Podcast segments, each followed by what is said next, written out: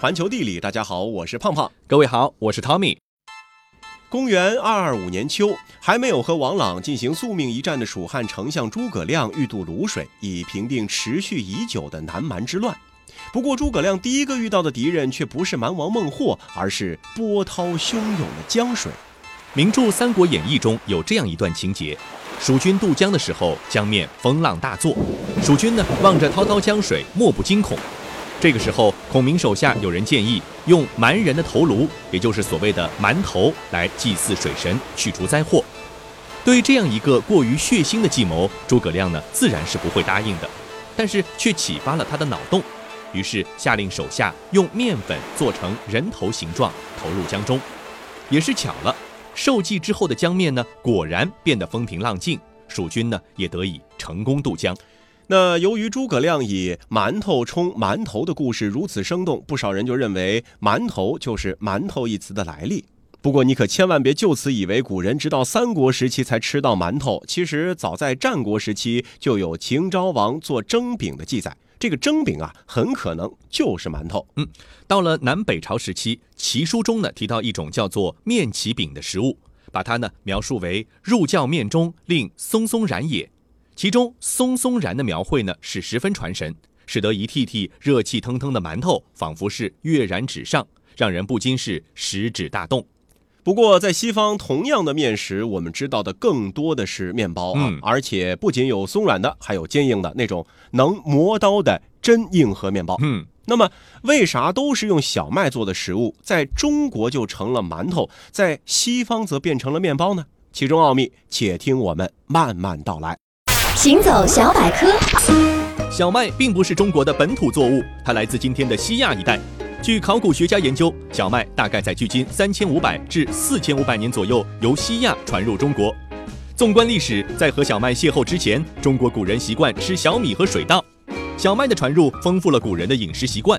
汉代以后，成为中国北方的主要粮食作物。到了唐代，则渐渐成为风靡全国的主要粮食之一。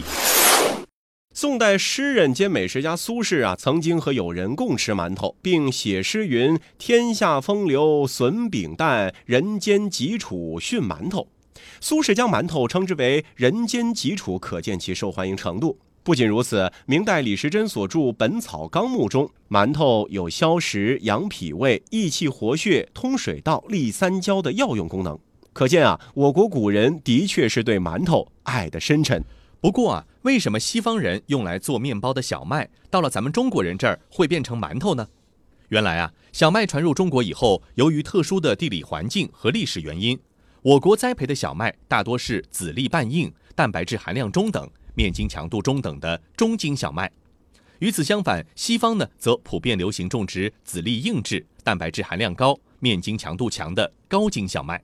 有烹饪经验的人应该知道，就是由于高筋面粉籽粒过硬、强度过高，用高筋小麦制作馒头的这个难度是很大的，而且发酵的过程难以控制，做出的馒头啊，吃起来呢，大多是如同吞针一样，令人是难以下咽的。不过呢，也正是因为高筋面粉籽粒较硬、强度较高，就非常适合用来制作富有弹性的面包。与此相反啊，用中筋小麦产出的面粉制作馒头呢，则是如鱼得水，非常容易做出馒头松松然的感觉，吃起来呢，也就是更加的软糯可口。因此啊，即使是地地道道的舶来品，小麦在来到中国之后，也适应了本土的地理环境，成为了松松然的馒头，而和筋弹爽口的面包呢，就这么擦肩而过了。不过，中国古人对馒头的青睐，不仅受小麦品种的影响。还是长久以来本土饮食传统的一种必然选择。和依赖于烤制的面包不同，馒头的制作呢依赖于蒸煮。巧合的是啊，自史前时代以来，中华大地就长时间蒸煮食物。这个是因为呢，蒸煮的食物制作方式依赖陶器，而早在大约是两万年前，今天中国江西地区就出现了全世界最早的陶器。相较于西方的大多数地区，我国的陶器科技可以说是领先了一万多年。那也就是在这段领先的时间之中，中华先民慢慢领悟到了使用陶器蒸煮食物的技能。嗯，随着人们对蒸煮食物依赖的不断增加，史前的中国古人呢还发明了一种特殊的陶器，叫做甑，专门呢是用以蒸煮食物。这种陶器的形状呢挺特殊的，底部呢有镂空的孔，在底部放置食物，并且在底下呢放上一口较大的锅，先在锅中盛水，然后在锅下烧火，可以利用蒸汽把这个食物呢就蒸熟了。这千万不要小看小小的甑啊，它可以算是货真价实的史前黑科技，嗯带领中国古人提前进入到了蒸汽时代。不过不是那个瓦特的蒸汽时代。有了甑提供的蒸汽，中国古人呢就可以将水稻做成香喷喷的大米饭，将小麦做成热腾腾的大馒头。由于西方并没有发现甑一样的陶器，这个简单的发明呢就成了史前东方人的独创，使得蒸法呢也是成为彻头彻尾的东方特色。既然蒸法是彻底的中华古早饮食之道，那么以蒸法制作面食，将面粉加工为馒头就很自然了。这也难怪啊，没有掌握此技法的西方人也就不会制作馒头了。那纵观今天咱们中国国人热爱的各种食物，无论是馒头、包子、饺子、馄饨，还是汤圆，乃至大受欢迎的火锅和麻辣烫，基本上呢都是蒸煮制作的产物。饮食习惯一旦形成呢，就极为保守，更不要说中国人那绵延了上万年以蒸煮为主的饮食习惯了。而西方人不仅把面包当做主食，更当成了一种精神象征。比如说，西方人的经典之问：要爱情还是要面包？那这里呢，其实把面包是当做了物质追求的象征，嗯放在了和精神追求的象征爱情一般的地位上。西方人对面包的抬爱也由此可见一斑。西方人食用面包的历史呢有三万年之久。目前已知人类历史上最早的面包遗迹呢，发现于约旦东北部。考古学家一共发现了二十四个烤制面包的壁炉，里面呢有大量的面包残留。之后啊，烤制面包的技术从三万年前的约旦河谷流传到五千年前的古埃及地区。那个时候，小麦农业的成熟，使得面包开始逐渐成为埃及人的主食。埃及人啊，甚至把面包当成生命的起源。而据说发酵面包的发明呢，其实是一个意外之喜。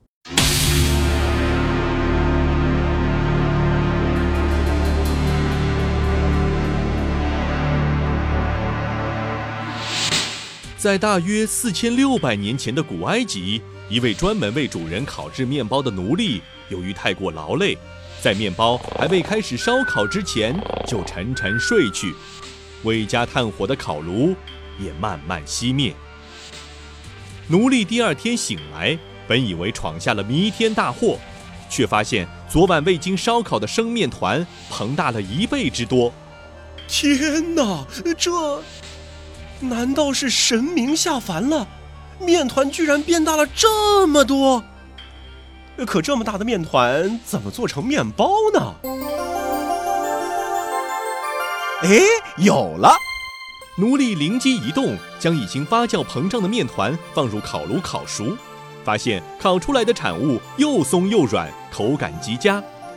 据传，这位奴隶就是发酵面包的发明者，他本人也成了埃及炙手可热的职业面包师。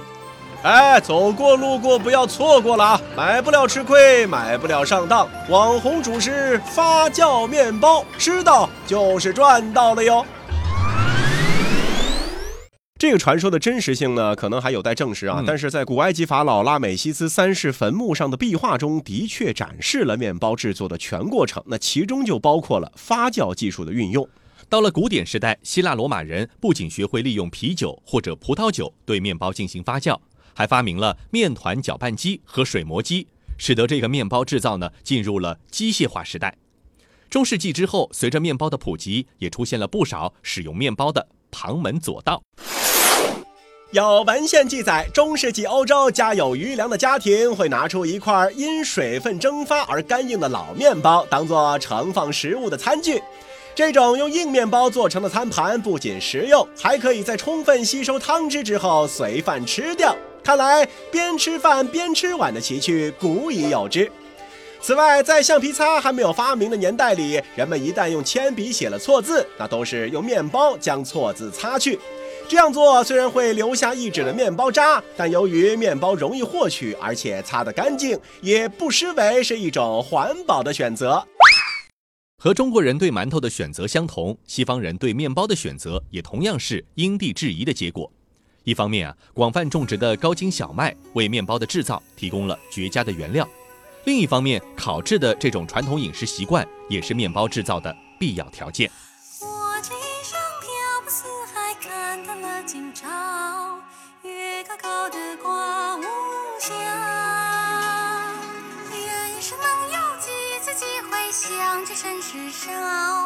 轻易别轻易放掉。从来不敢去相信，台湾能让你开心，但这却是我本意。也许是一种天意，切磋武艺，切磋一下，武林高手来一比高下，千军万马这一声令下，面馆相见，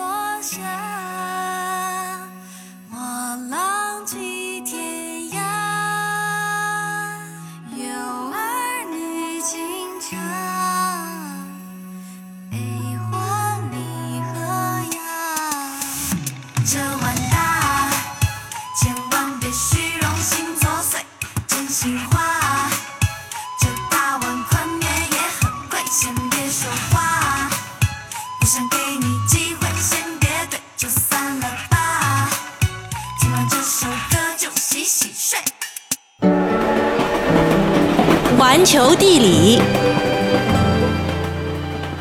欢迎回到环球地理，大家好，我是胖胖。各位好，我是 Tommy。中国先民可以说是智慧多多，那除了蒸煮陶器之外，瓷器也是他们发明的一个重要创造。嗯，它不仅是中国古代外贸商品的重要的名片，更是中华文明的瑰宝之一。宋元时期啊，随着北方各大窑口的衰落和景德镇青花瓷的问世，景德镇逐渐是坐上了中国古代制瓷业的头把交椅。从青花瓷、黑种瓷到卵白釉、釉里红，再到霁蓝、红绿彩，琳琅满目的景德镇瓷器不仅让欧洲贵族们是爱不释手，在掀起欧洲餐桌革命的同时，更是给商人们带来了巨大的利润空间。与此同时，景德镇的仿冒者们也在世界各地涌现，构成了一个独特的山寨景德镇市场。那景德镇呢，是位于江西省东北部昌江之畔。它的制瓷历史啊，最早可以追溯到东汉。在北方邢窑、南方越窑制瓷业闻名全国之时，景德镇还只是赣东北山林中一片瓷窑相对密布的手工业作坊区。但是，景德镇得天独厚的自然环境早已奠定了它成为日后瓷都的一个基础条件。虽然赣东北山区相对闭塞，但是其上游地区密布的山林不仅能够给广大窑口提供优质的柴火，其区域内还分布着众多优质的磁石和瓷土。闻名遐迩的高岭土就是最早发现于此，并且被德国地理学家里希霍芬命名的。而流经这里的昌江又连通着鄱阳湖水系，使得这里生产的瓷器可以通过鄱阳湖水系各个水道和长江黄金水道运往全国乃至世界各地。五代至北宋时期，景德镇独创性的烧制出了青白瓷，由此开始在五大名窑林立的宋代找到自己的一席之地。也是在北宋，景德镇从名不见经传的地方陶瓷手工业品生产地，逐渐变身成为了受到了北宋皇室所青睐的御窑产地。北宋真宗执政期间，就对景德镇所产的青白瓷是爱不释手。景德镇的名字就是从他的景德年号中得来的。一一二七年的时候，由于金军南下，随着人口的迁徙和经济重心的南移，北方的知名瓷窑是相继衰落。景德镇呢，进一步成为了全国制瓷业的中心。元朝的时候，景德镇受到蒙元王室的重视。忽必烈曾经在景德镇的上级主管行政单位浮梁县设置了浮梁瓷局，用于监督和烧制皇家用瓷，而景德镇也在这个时候烧制出了闻名遐迩的青花瓷。在海上丝绸之路贸易最为繁盛的元代，瓷器呢成了当时中国对外贸易中数量最大的出口产品。到了明朝的时候，朱元璋又在景德镇设立玉器厂。那清朝的时候呢，这个玉器厂又改名叫做御窑厂，从此服务于皇家的顶尖陶瓷烧制研发部门就诞生了。尽管皇室为了防止御用瓷器和技术流入民间，对未选中的瓷器和残次品都会进行集中销毁，但是啊，在内外危机和财政困难面前，景德镇也在明朝的中后期出现了为官窑服务的民窑。形成了官搭民烧的局面，再次刺激了卵白釉、釉里红等彩釉瓷器的问世，丰富了景德镇的一个产品门类。到了十七世纪，随着荷属东印度公司的建立，欧洲和东方的贸易呢逐渐被其垄断。荷兰人很快就认识到，东方的瓷器贸易会是利润最高的品类之一。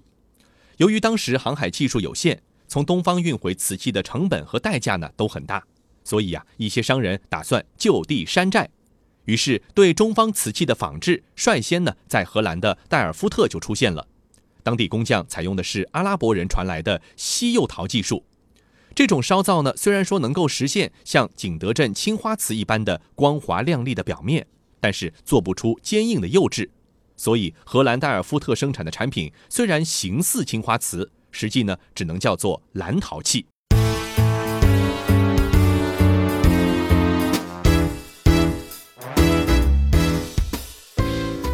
而在当时的欧洲市场，能够见到真正青花瓷的人非富即贵，平民们其实缺乏对陶和瓷的鉴别能力，因此这种山寨货是有一定市场的。荷兰工匠也努力地在纹样上跟上中国同行的脚步，除了应用青花瓷中常见的花鸟纹饰外，还仿制原青花瓷中的汉字草书。然而，当时的荷兰工匠大多不认识汉字，所以出产的蓝陶常出现不中不西的鬼画符式文字符号。那尽管如此啊，代尔夫特蓝陶在后来呢，也是形成了自己的风格。比方说，荷兰的风车、花卉等，就是后期代尔夫特蓝陶的典型事物，还被当做了荷兰国宝。但是本质上讲啊，当时荷兰陶器疏松的质地难以满足日常生活的需要，曾经呢被欧洲市场戏称为“鼠咬瓷”。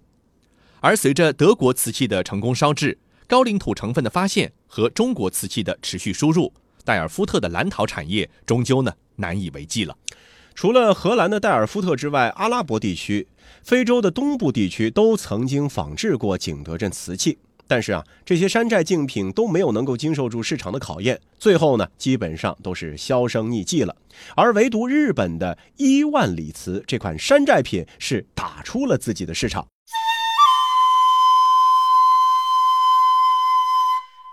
一五九二年，丰臣秀吉率军入侵朝鲜，明朝出兵援助，史称万历朝鲜战争。在战争中，丰臣秀吉从朝鲜带回了陶瓷工匠李参平，资助他在日本多地进行陶器制作。一六一六年，李参平在日本有田町群山中发现了理想的瓷土和磁石，并在此定居制作陶瓷，这便是日本的有田烧陶瓷。因通过伊万里港向外输出，所以也被称为伊万里瓷。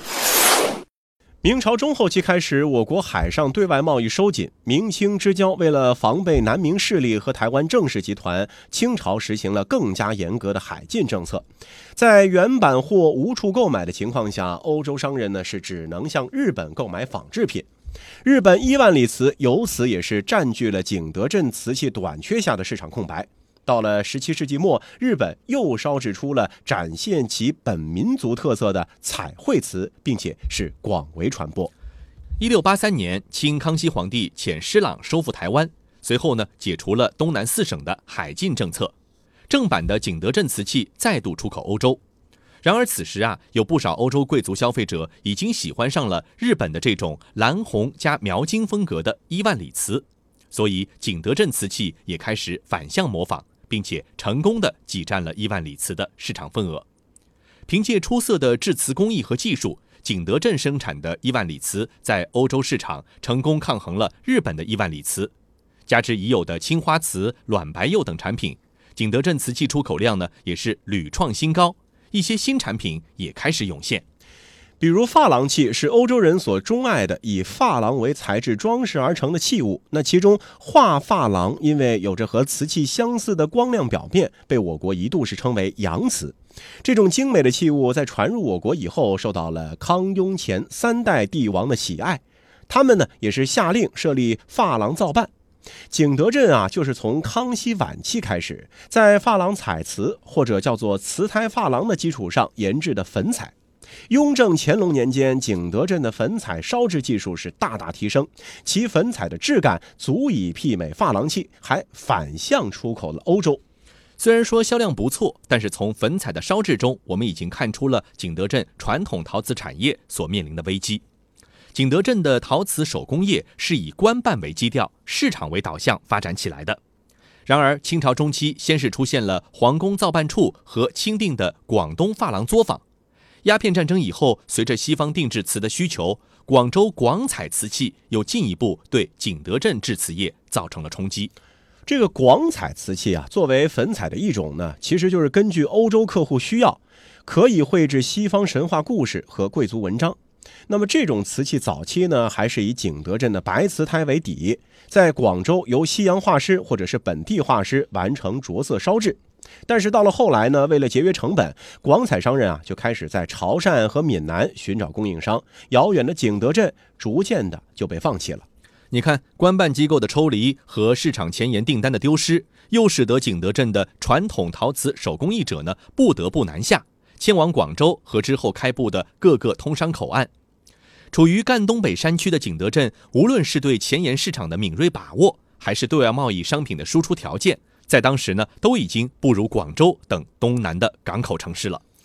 其实啊，从里希霍芬发现高岭土的成分那一天起，从德国研制出欧洲第一件瓷器的那一天起，从广州装箱出口广彩瓷器的那一天起。景德镇这个因皇帝命令而兴起，却从未洗脱传统农业社会色彩的手工业城市，就注定了在经济全球化浪潮中会受到剧烈冲击。时至今日，景德镇仍然是大众口中的瓷都，然而它的光芒已不再如此的夺目。好了，以上就是这期节目的全部内容，非常感谢您的收听，我们下期再见。一想到你，我就。